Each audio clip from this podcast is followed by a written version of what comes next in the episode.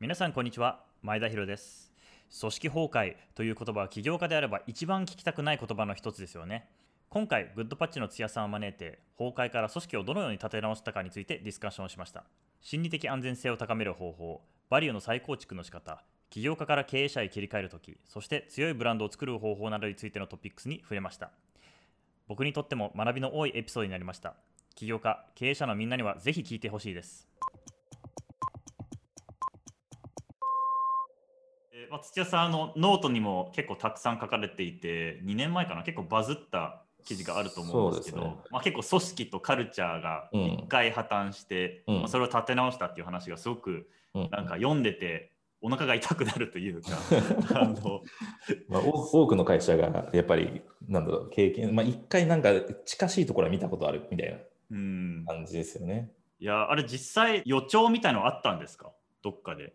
そうですね、あの予兆というか、結構その成長のスピードが速かったんですよね。もちろんあの成長のスピード速いスタートアップってたくさんあると思うんですけど、僕らみたいな労働主役型の組織で、しかも全然若い会社で、3年目で30人、4年目で50人、5年目で100人みたいな。30、50、100を1年ごとにこう登っていったみたいな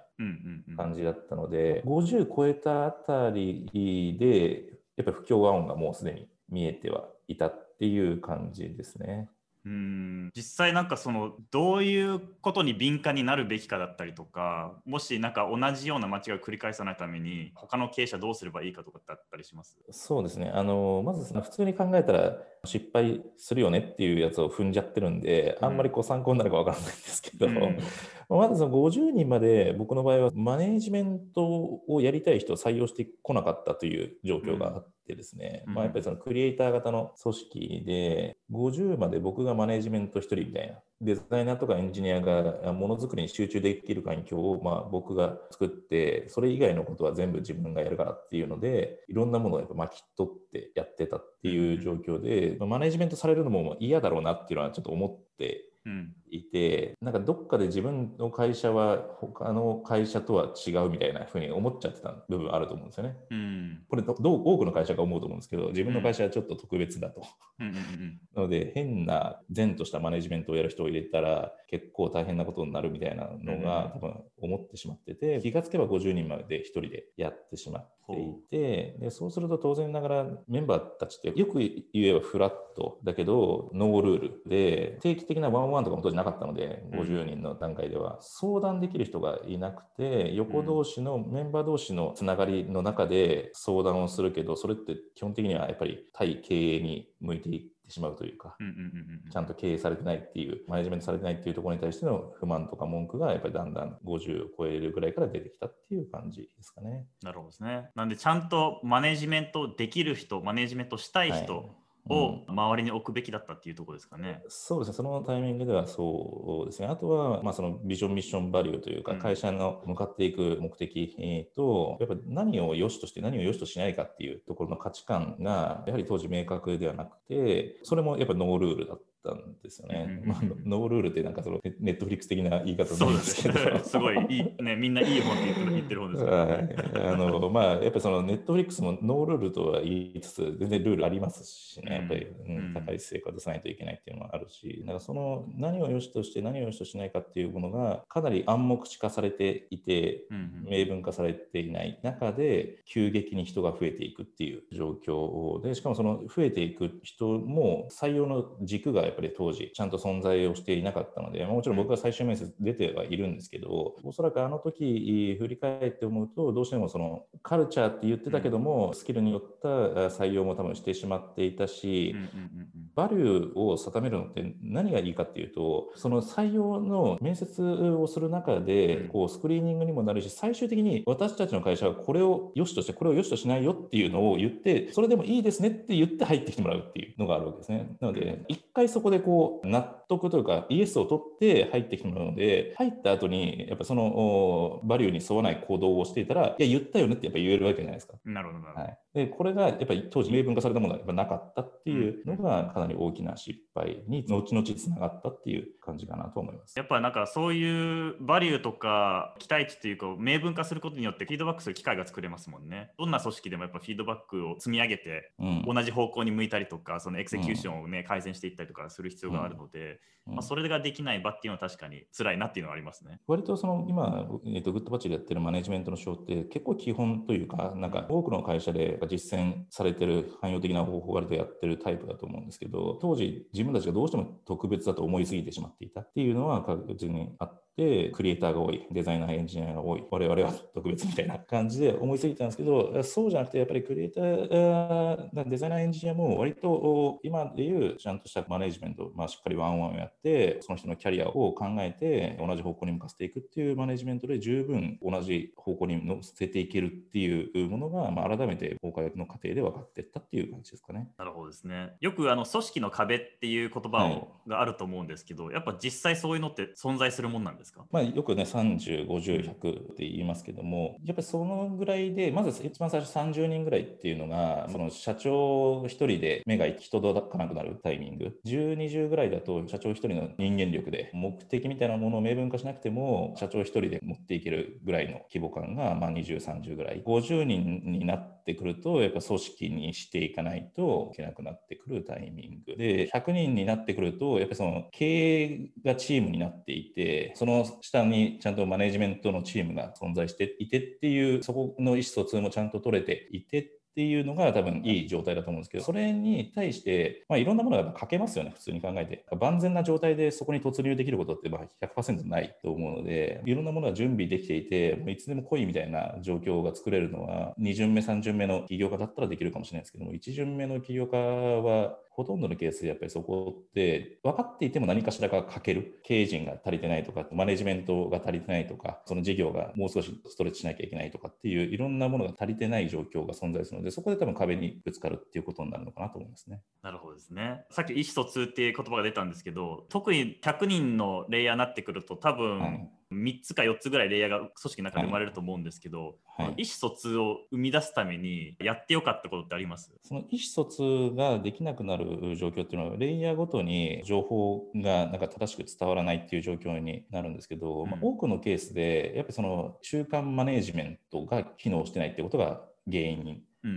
うん。つながるんですよね。うん。なので、マネージャーがどうしてもメンバー側に寄りすぎてしまっていたりだとかうんうんうん、本来マネージャーってやっぱ経営層の一部なので、経営層の考えてることとかをちゃんと翻訳してメンバーに伝えて、で、メンバーから上がってきたやつをそれで受け取って経営層にフィードバックするっていう、なんかその正しい潤滑油にならなきゃいけないんですけど、ちゃんとなんかそこの意識が揃ってないと崩れ出すっていうのが、まあ多くの組織で起こることなんですけど、なんかまあグッドバッチで言うと、あの当時組織崩壊した時って、マネージャーがやっぱそこの共通認識を取れていない、もしくはそのマネージャーをもともとやるつもりのなかった人たちをやっぱ入れてしまっていた、そのポジションにえー添えてしまっていたっていう部分がまあ大きかったので、うちの場合はえー残念ながらこう入れ替える感じになっちゃったんですよね。うん。辞めていったりだとか、えー、とやっぱマネージャーが辛いですって言って、降りていったりいったパターンが多かったので、自然的に入れ替えるしかなかったんですけども、入れ替えていったマネージャーたちをしっかり同じ方向を向かせるうんっていうことをやって、同じこう失敗を絶対にやらないっていうのは当時決めていて、でマネージメントやる意思のある人たちをちゃんと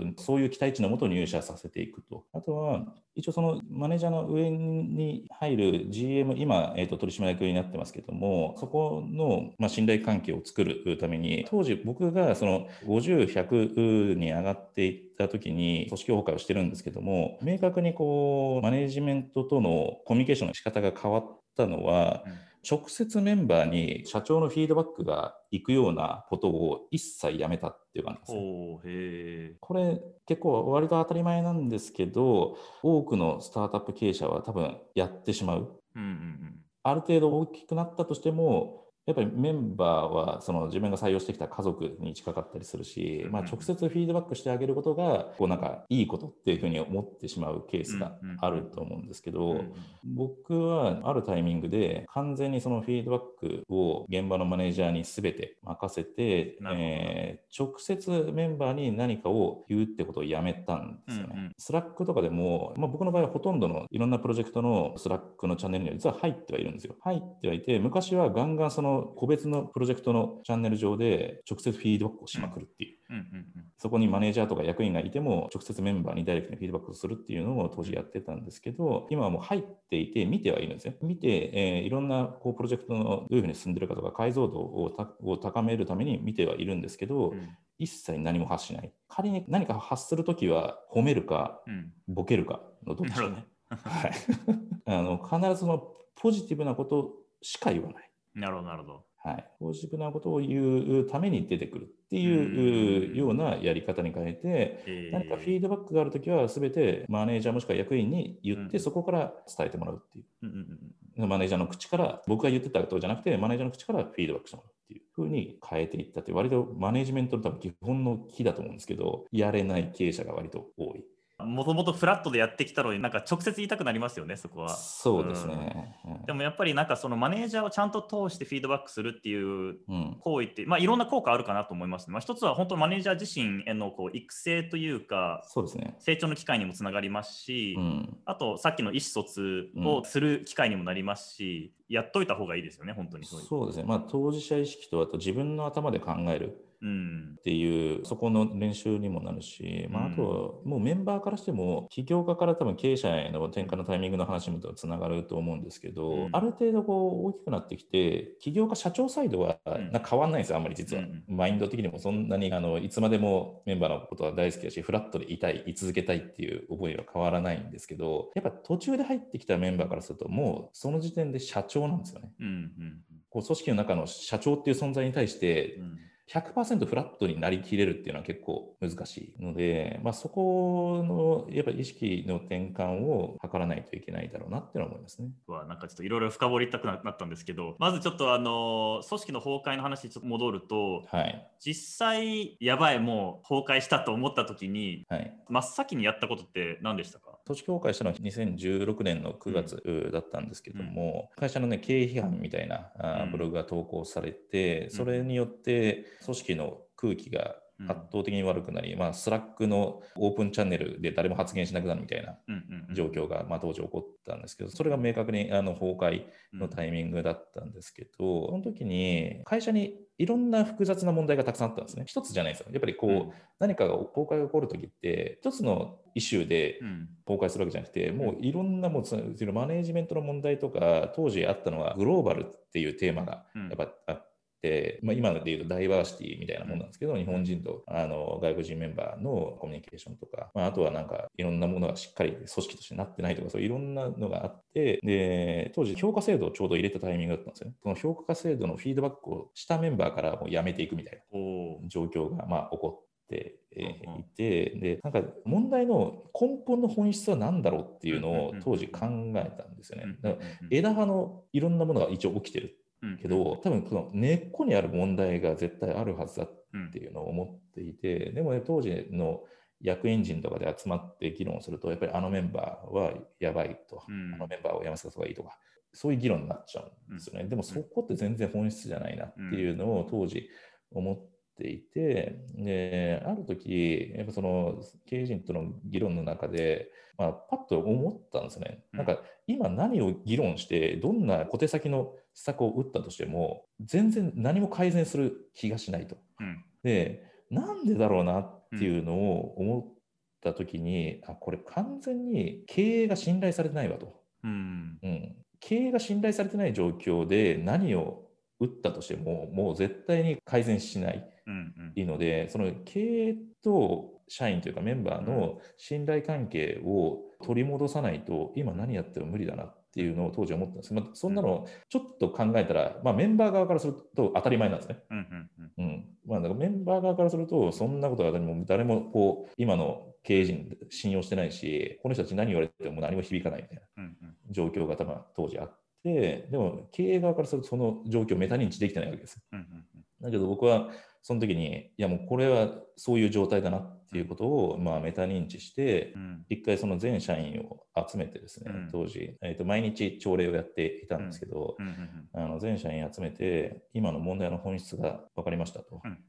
で、その全員の前で、今の問題の本質は、いわゆる経営陣とお社員の信頼関係にあると。うん。で、こうやって信頼関係が崩れているのは、まあ、自分のせいだと。うん。いうことを言って、で、この状態をなんとかしたいので、具体的な方法は今見えてないと。うんだけども、お一人一人ちょっと話をさせてほしいとうん。いうふうに言って、全社員100人とワンワンをそこから3ヶ月かけてやるっていうことを当時やったんですね。うわーすごいハード。はい、っうん。ていうのが一番最初にやった打ち手でしたね。うんうんうんワンオンワンを通してなんか見えてきたものとかあったんですか？その次どういうステップを取るべきかだったりとか。あのこれ、実際ですね、ワンワンはやっぱり根本解決にならなかったんですよ。当時の、根本的な問題点ってやっぱりその中間マネジメントにあったので、うんうんそこでちゃんと翻訳する人たちがいないと、うん。えーと結局、その100人という組織ってマネジメントができないので、うん。僕が一人一人とつながったところで、結局こう、なんか社長の人間力でぐいっと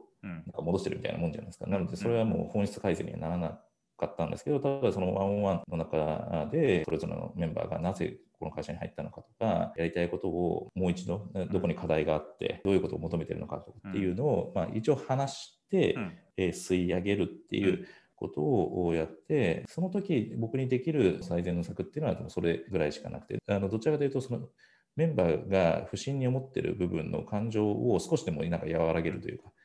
トップがまずその非を認めて前面に出てきて、一人一人と話をするっていう、まあ、一つの、なんですかね、言ってしまうとポーズに近いかもしれないですけど、まあでもそれをやらないと、なんかずっと上にうん。居続けて、あうん。の何もしないじゃなくて、ちゃんと降りてきてくれるっていう、まあ、それがまずなんか大事で、うん。でそこから全体の空気がやっぱり終わってしまってたので、全体の空気が終わってる中で全体を回復しようとしてもやっぱり無理なんで、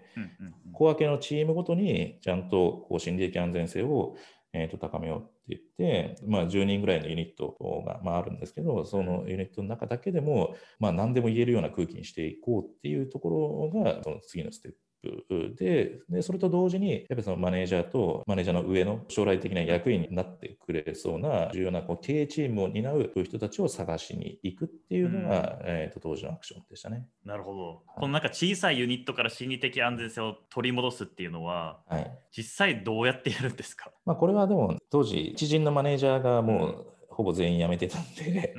新しく入ってきたあマネージャーたちがいきなり空気の悪いチームを持つみたいなうん。感じになるんですけど、うんまあ、そのおマネージャーたちに、まずその自分がどういうチームにしたいのかっていうことを、うん。あのメンバーに語ってほしいと。うんこういう状況でもそのリーダーがやっぱりこう自分のチームをこうしたいっていう思いっていうのは共感を呼ぶし人を動かすうん。可能性があるからそれを語ってほしいっていうのを言ってまずそこにメンバーを巻き込む。そしてちょっとでもこう Slack のチャンネルとかで小さなアイデアでも投稿しようと。アイディアとか、その面白かったなんかネタとかウェブサービスとかそういうのでもいいから、簡単にこうシェアできるようにうん。しようっていうのと、あのちゃんとその顔合わせてコミュニケーションをうん。週次でもするようにしようっていうのをたとにかくやり続けたっていう感じですかね、最初。これなんかし心理的安全性を取り戻したなと思った瞬間とかってあるんですか、えっ、と、これはですね、最終的にはやっぱりその全社で取り戻すのがその2年後になるんですよね。うんうん。なので、小さいチームであれば、多分その半年ぐらいでうん。だいぶ戻ってきたんですね、実はうん。当時。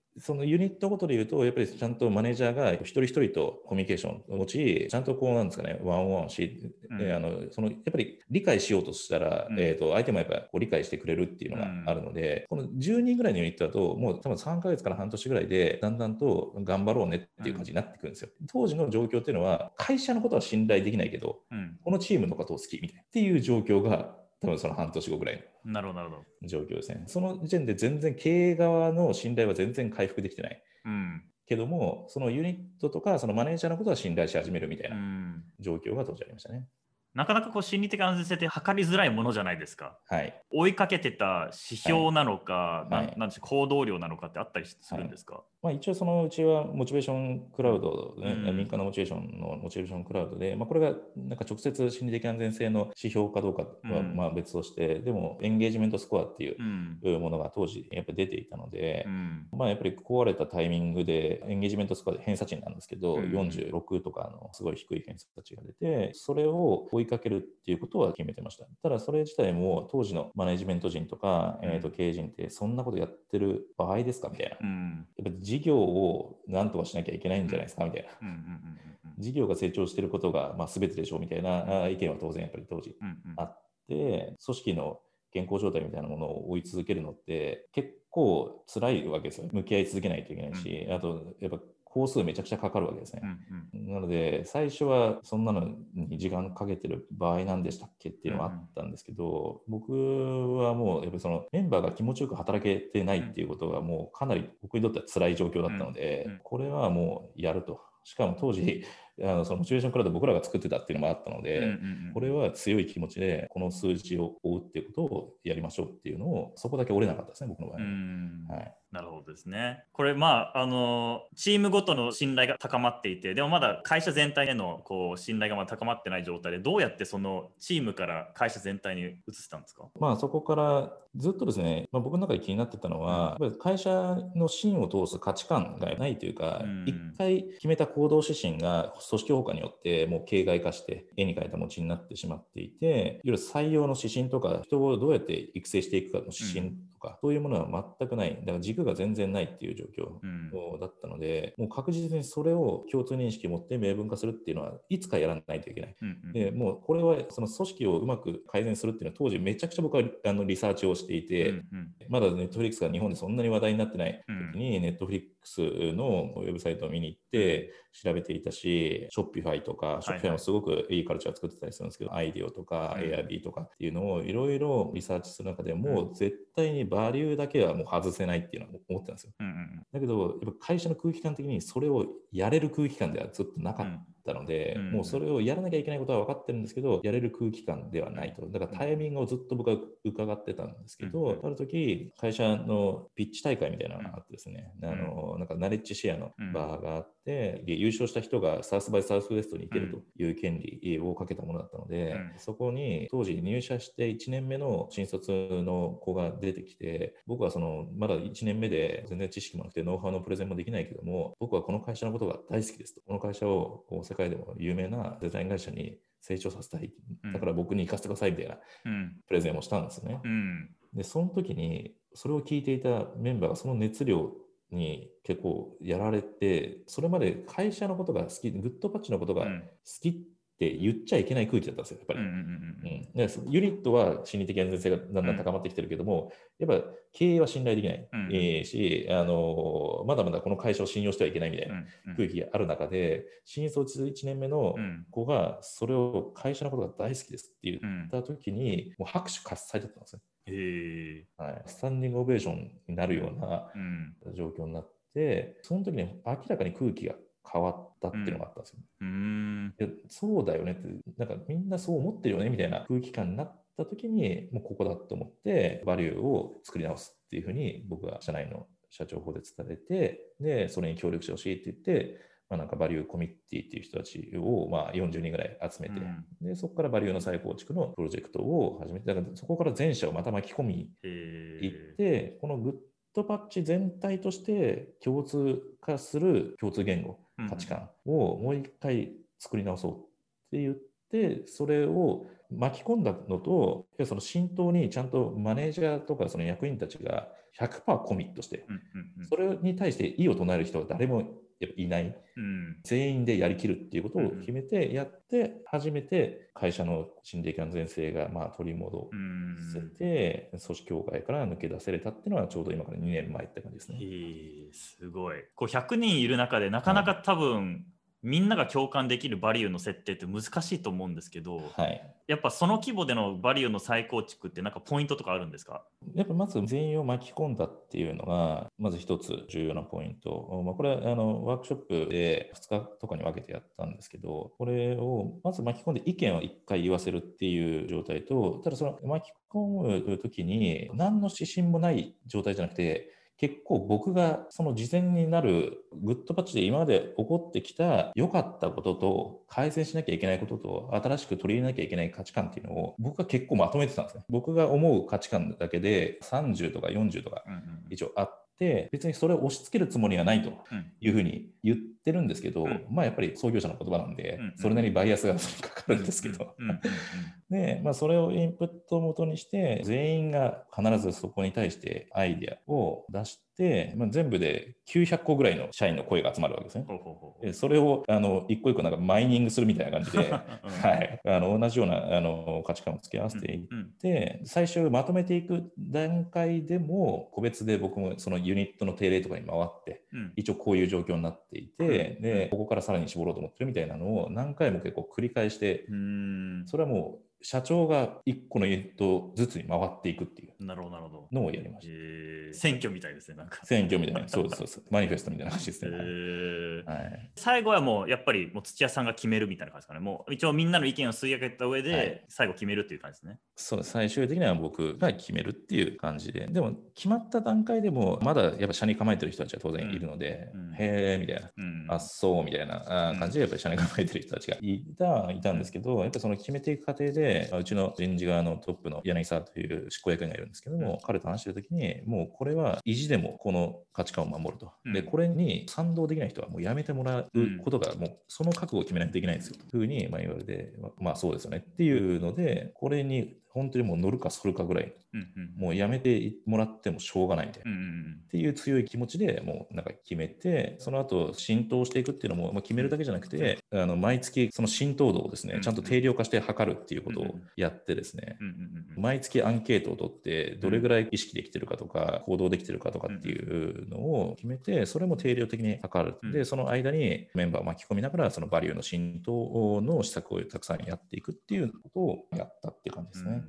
うんなるほど。もし戻れるとしたら、なんか変えてるものとかってあります？当然こう30から40の間に、まあ、マネジメントをやれるメンバーをうん。入れてるだろうし、その段階でバリューをですねかなりきっちり決めて運用していくっていうことはやるだろうなっていうのは思ってはいるんですけど、そういうふうにやったらもっと今よりいい形で作れたと思うんですけど割とですねなんか当時3050100っていうのを1年ごとに言ってやろうと思ったら50のタイミングで成長を止めるってことも一応できなくなかったわけですよ。組織をなんとか良くするために、そういう成長を止めるってことをやっても多分いいタイミング、だと思ったんですけど、やっぱ振り返ってみても、うん。やっぱりかなり失敗をしたし、うん。相当辛い状況に追い込まれたんですけど、うん。相当成長させてもらったなって感覚があるんですよね。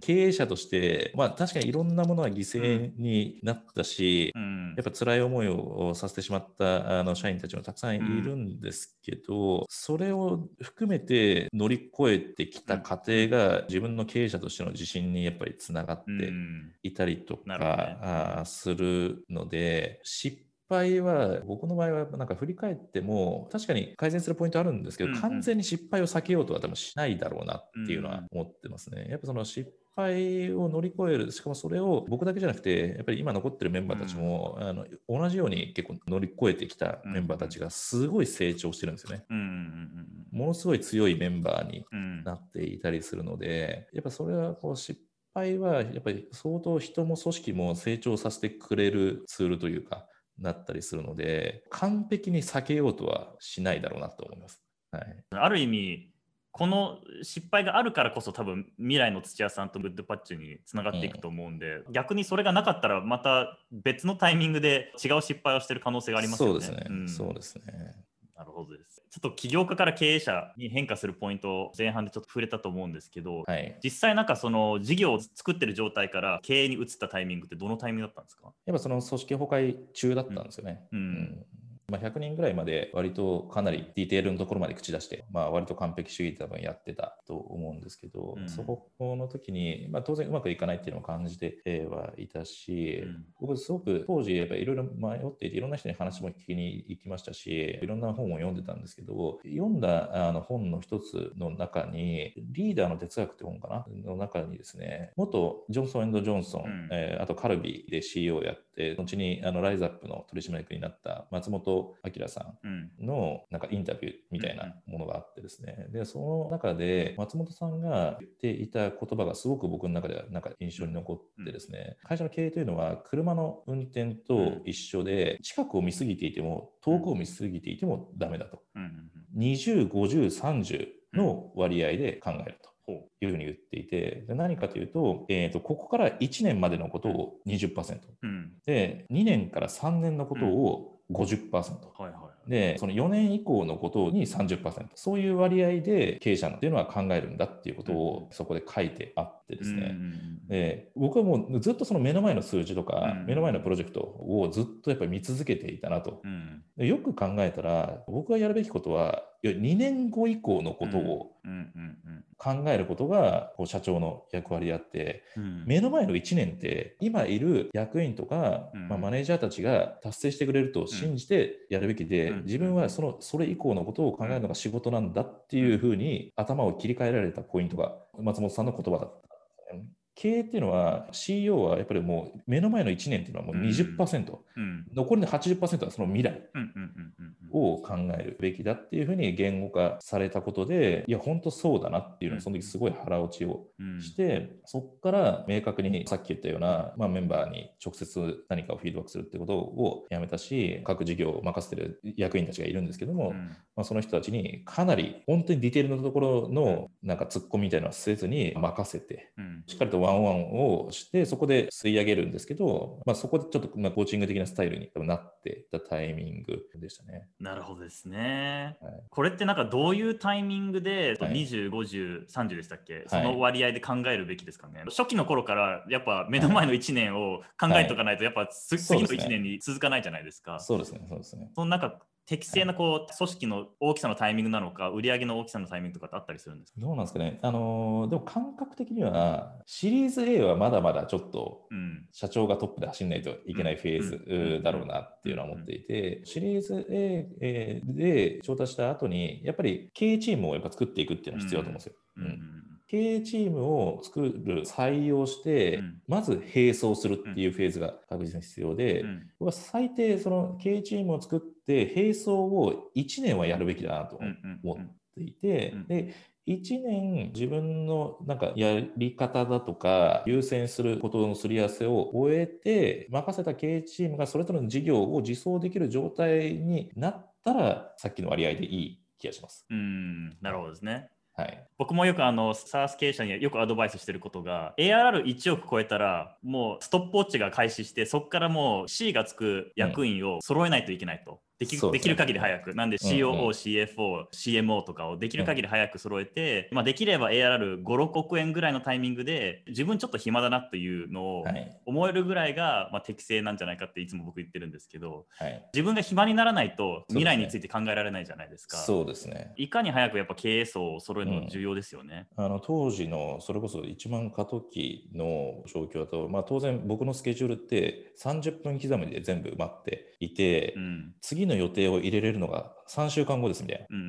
状況が一番ひどかった時、うん、もうガンガン多分あの自分でやっちゃってたっていう時期なんですけどそれこそ松本さんの言葉を腹落ちして聞いて、意識を変えていったところからまず水曜日を何も予定を入れないっていう日をまず1回作って、もうそこはもう完全ブロックみたいな。で、一切何も入れないっていうのと、いろんなメンバーワンワンをしてたんですけど、ワンワンも結構減らしに行って、自分の時間を作りに行くっていうことをやっぱりやって、まあ、今、まあこのまあ、ちょっとね、僕はこう言うのもあれですけど、今今で言うと多分役員陣の中で最も暇なのが僕。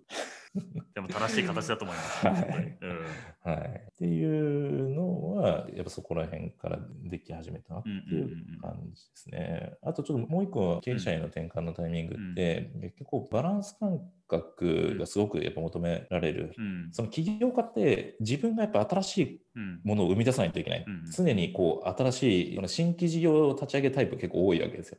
なので1個のビジネス出来上がったらどんどん次をこうあの新しいものを生み出しに行くみたいな状態があって、でも明確にその僕意識が変わったのは、まあ、それあの IPO っていうのはあったんですけど、うん、自分が自分で立ち上げてやりたかった事業を縮小するっていう意思決定をしなきゃいけないタイミングがあったんですね、当時。プロットというプロトタイピングツールを途中で立ち上げて、でも途中でアドビとかが出てきて、状況的にはかなり悪い、えー、状況、でもそれでも投資を結構最初にしてしまっていたから、やり続けなきゃいけないっていうタイミングで、もうその損を確定するみたいな。来期は投資をしない。で、チームを半減以下。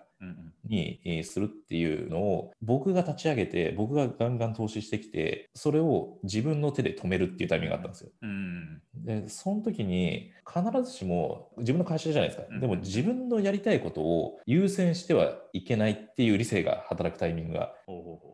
ってですね、うんまあ本来やったらなんか企業が変わってやっぱ自分がやりたいことを突っ走ってやるべきだっていうのはあるんですけど、いろんなバランスを見た時にこっからのその、まあ、IPO のタイムラインだとか、今のマーケットの状況とか今チームの状況とかいろんなものを見た時に、うんやるべきではないっていうふうに冷静な判断で自分のやりたいことを抑え込むというか、うん。最優先しないっていう意思決定ができたときに、自分は経営者になったんだなっていうのは 思いましたね。なるほどですね。はい。残り10分ぐらいでちょっと2つぐらいトピックスがあるんですけど、はい。まあ一つとブランド作りについてなんですけど土屋さんが考えるこう強いブランドの作り方とかブランド作りの考え方とかってあったりします？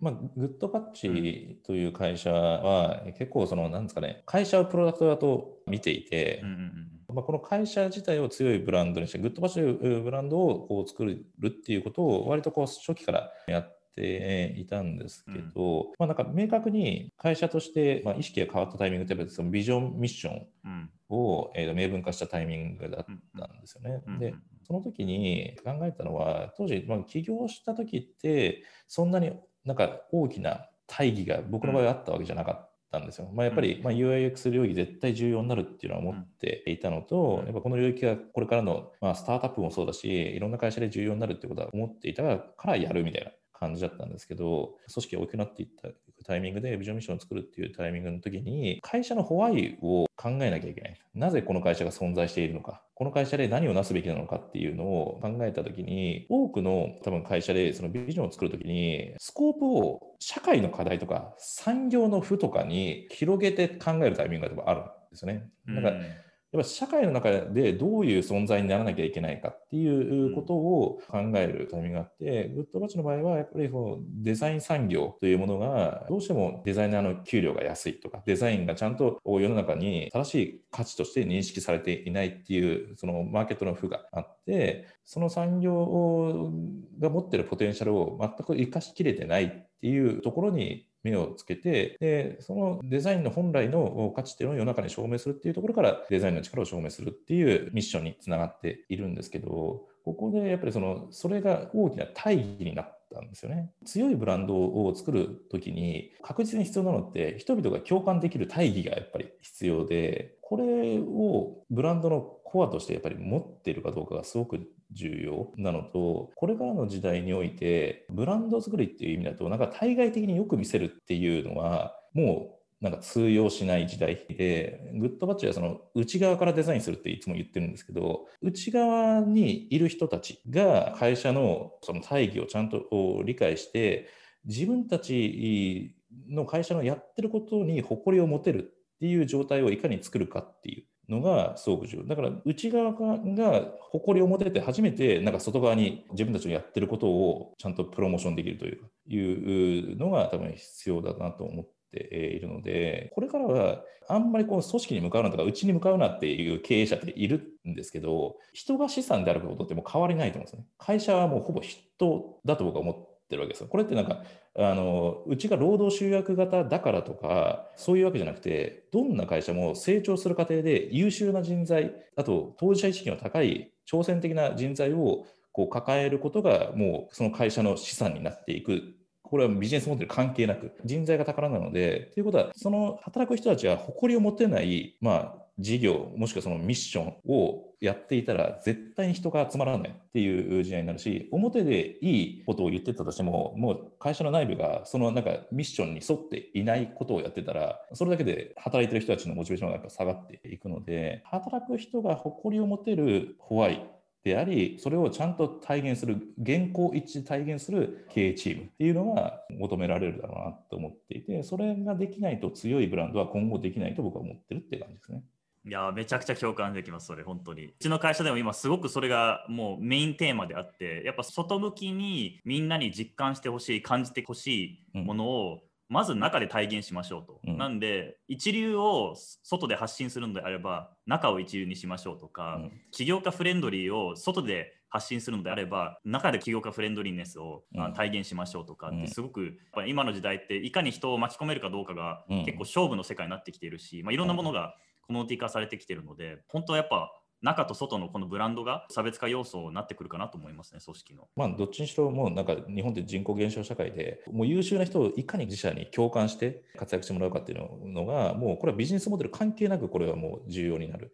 ので、グッドパッチがその組織崩壊から改善できたのって、まあ、あの時離職率40%だったんですよ。うんうん2年で80人辞めてるんですけど、その2年間、80人採用してるんですね。うん新しく入ってきた80人がさらに優秀でコミット度の高い、共感度の高いメンバーだったっていうのが今の、まあ、そこからの復活とその IPO につながって一番の要因だったので、やっぱその採用できたっていうのがめちゃくちゃ実はコアの活動のポイントなんですけど、じゃあなんで採用できたかっていうと、結局ホワイなんですよね。うんその会社がやろうとしていることとか、その僕らで言うと、そのデザインの力を証明する、うん。ハート揺さぶるデザインで世界を前進させるっていう、うん。まあ、このホワイがうん。多くのそのデザイナーの金銭にやっぱりかかって、うん。共感してやっぱ入ってきてくれる人たちがずっといまだにやっぱりその多いっていう状況が作れているので、結局なんかそこのホワイがないと結局もう採用もできないしなんかその小手先にやっぱりなっちゃうなっていうのがあるので最終的にはやっぱりそこだなと思ってますね。うんありがとうございます。すごくもう学びが詰まった60分で。本当ですかありがとうございます。はい、ありがとうございま。した。